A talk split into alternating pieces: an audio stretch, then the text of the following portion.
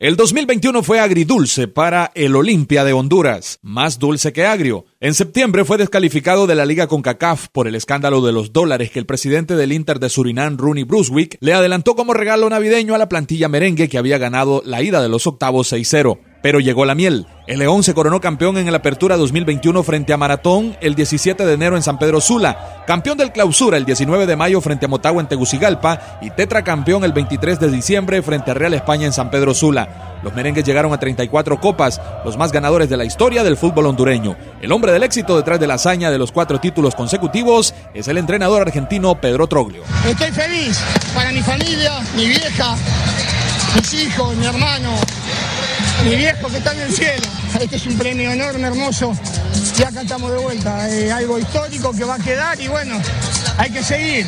Es un club muy grande, Olimpia, muy grande. En el tenis mundial, Novak Djokovic mostró el 11 de junio del 2021 que el español Rafa Nadal puede ser humano en París en su pista predilecta, la Philippe Chatier, en la que conquistó 13 copas de los mosqueteros de Roland Garros, Nadal hincó de rodillas en semifinales ante Djokovic en un extraño partido en el que el español comenzó ganando la primera manga pero acabó cediendo las tres siguientes.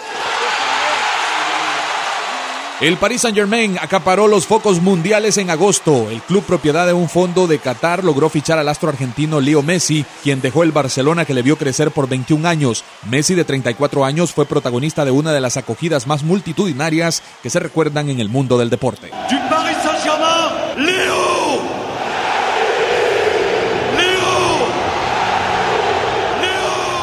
Este año el argentino Leo Messi también ganó el Balón de Oro, el número 6 en su historia.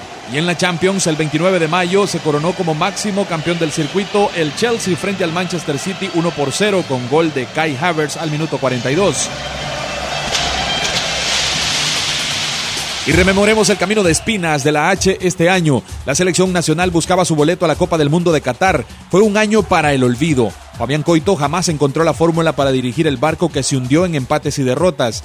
La H se convirtió en la única selección de la octagonal de CONCACAF que no logró ganar un solo partido de los ocho primeros juegos disputados. Sin embargo, aunque el panorama luce bastante complicado, la H todavía tiene una ligera posibilidad de clasificarse al Mundial de Qatar, aunque el margen de error es mínimo y no depende de sí misma, por lo que los próximos seis encuentros que quedan en el octagonal serán como una final para Honduras. Matemáticamente el sueño es posible, pero ya muchos dan por hecho el adiós a Qatar. 2021 fue un gancho al hígado para Teófimo López, boxeador de raíces hondureñas. A finales de noviembre perdió por decisión dividida ante el australiano George Cambosos, quien de esta manera le arrebató todos los títulos de peso ligero. Y a título personal, este año fue espectacular para el delantero hondureño Albert Ellis con su equipo, el Girondins de Burdeos de Francia. El hondureño ha marcado siete goles en lo que va de la temporada, uno de ellos al mismísimo PSG de Messi y Mbappé. La Panterita brilla en la liga francesa, sin embargo, en selección su talento no ajustó para clasificar al Mundial. Y este 2021, el Comunicaciones de Guatemala se proclamó campeón de la liga con CACAF en un partido memorable ante Motagua. Los cremas perdían la final de vuelta por marcador 0-2 en el estadio Doroteo Guamuch Flores, sin embargo, lograron sacar la casta en casa y con su gente, y al final remontaron de manera épica para levantar el título. Para el resumen anual de noticias, Víctor Andrés Hernández.